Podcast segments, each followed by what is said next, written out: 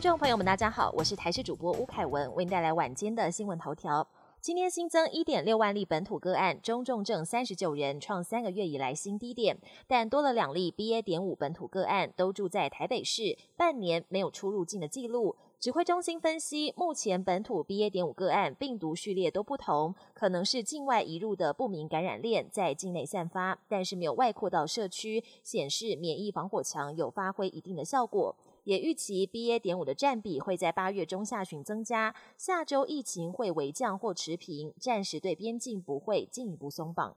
食药署今天通过审查核准 BNT 幼儿疫苗适用给六个月到四岁儿童施打，需打满三剂才算完成基础接种。不过每剂只有零点二毫升，等于最快要三个月后才能获得完整保护力。目前国内已经采购一百九十万剂幼儿 BNT 疫苗，等厂商配送来台才会确定开打时程。专家建议，如果想让幼童尽快获得保护力，施打莫德纳疫苗会是比较好的选择。只是相对 BNT 来说，副作用会比较强。但无论施打哪种疫苗，只要国内儿童疫苗接种率高，就算 BA. 点五再掀起一波本土疫情，家长也不用太过担心。美国众议院议长佩洛西的亚洲行会不会在中国的压力下访台？各界高度关注。许多国际关系的专家学者分析，他还是很有可能以私人行程或是非官方的方式低调来台。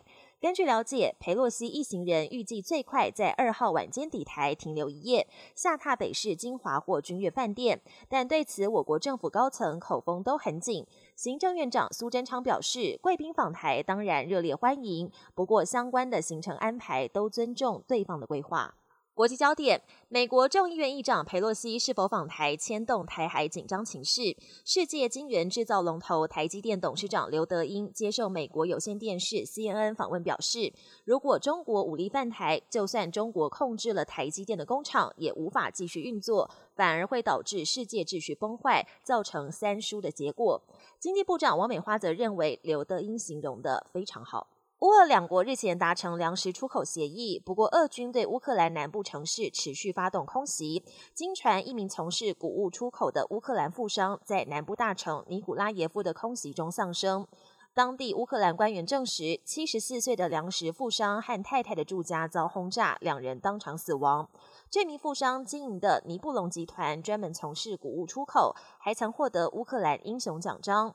乌克兰总统泽伦斯基稍早也对他的死讯表示遗憾，并痛斥俄军对尼古拉耶夫的空袭是俄罗斯对乌克兰全面开战以来最残暴的一波攻击。一般人对鲨鱼的印象是很凶恶，但很少人知道，其实鲨鱼家族中也有会走路的鲨鱼，全世界只有九种。最近在巴布亚纽几内亚海边，专家就第一次看到会走路的鲨鱼也会登陆上岸，直说是科学一大发现。本节新闻由台视新闻制作，感谢您的收听。更多内容请锁定台视各节新闻与台视新闻 YouTube 频道。